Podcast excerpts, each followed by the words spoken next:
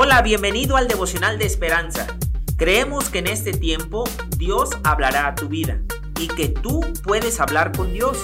Así que prepárate para un tiempo especial.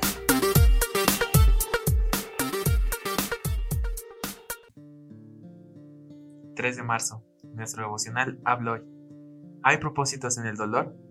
Cuando Siufen se enteró que tenía insuficiencia renal y, que necesitaría diálisis por el resto de su vida, quiso rendirse. Jubilada y soltera, la veterana creyente en Jesús no veía razón para prolongar su vida, pero sus amigos la convencieron de que siguiera adelante, se sometiera a la diálisis y confiara en la ayuda de Dios.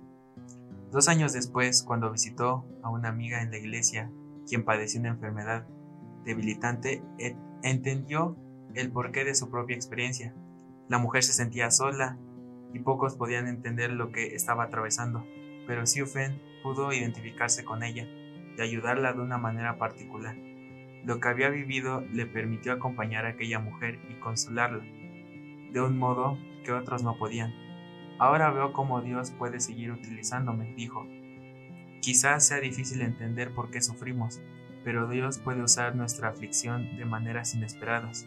Buscar en el consuelo en medio de las pruebas nos capacita para ayudar a otros. Con razón Pablo aprendió a ver el propósito de su sufrimiento. Dios lo consoló y luego él pudo consolar a otros. No se nos pide que neguemos el dolor y el sufrimiento, sino que confiemos en que Dios puede usarlos para beneficio de otros. El propósito de este devocional es saber por qué está permitido el dolor en nuestra vida y que Dios tiene un propósito para nosotros y Él permite que pasemos ese dolor y también que nosotros podamos entender a las demás personas y podamos apoyarlos.